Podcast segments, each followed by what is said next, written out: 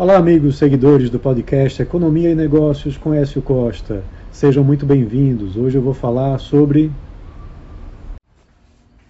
o ranking de competitividade dos estados e municípios confeccionado pelo Centro de Liderança Pública, o CLP, né, que foi divulgado e Recife ficou em primeiro lugar no Nordeste, subindo 45 posições, enquanto Pernambuco ficou em 16º, caindo uma posição. O ranking leva em consideração municípios com mais de 80 mil habitantes, com 410 no total, e todos os estados. Dentre as capitais, Recife ficou em sétimo colocado no Brasil. No ranking geral, em 35º lugar. Em primeiro lugar vem Florianópolis, seguido por São Paulo e Porto Alegre. Fortaleza é a segunda mais bem posicionada do Nordeste e a décima primeira no país como um todo. Caruaru aparece em sexto lugar no Nordeste, Garanhuns em oitavo, Serra Talhada em décimo e Petrolina em décimo sexto. Recife ficou em terceiro no país em capital humano, com o cluster de tecnologia local puxando o índice para cima. E em décimo primeiro no funcionamento da máquina pública, que tem o efeito das pesquisas sobre burocracia feitas recentemente pelo LIDE, Banco Mundial e da própria pandemia.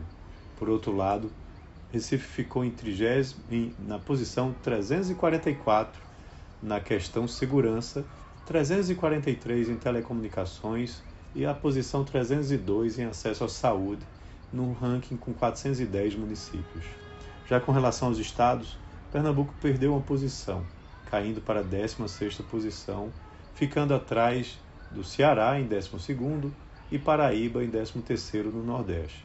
Os quatro primeiros lugares permaneceram com os mesmos estados desde o ranking anterior, com São Paulo, Santa Catarina, Paraná e Distrito Federal de primeiro a quarto lugares. O Maranhão teve o maior crescimento de posições, indo de 26 para 21.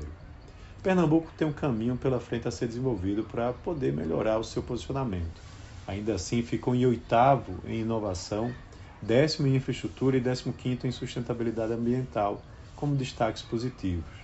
Já a segurança pública, Pernambuco ficou em 25º, capital humano em 24º e potencial de mercado em 19º.